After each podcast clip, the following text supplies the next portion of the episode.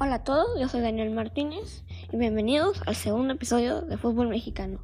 En la jornada 2 de la Copa por México, Atlas le ganó 1-0 a Mazatlán, Pumas y América empataron a ceros, Cruz Azul le ganó 1-0 a Toluca y Tigres le ganó 2-0 al Guadalajara. Gracias por escuchar y este es Fútbol Mexicano.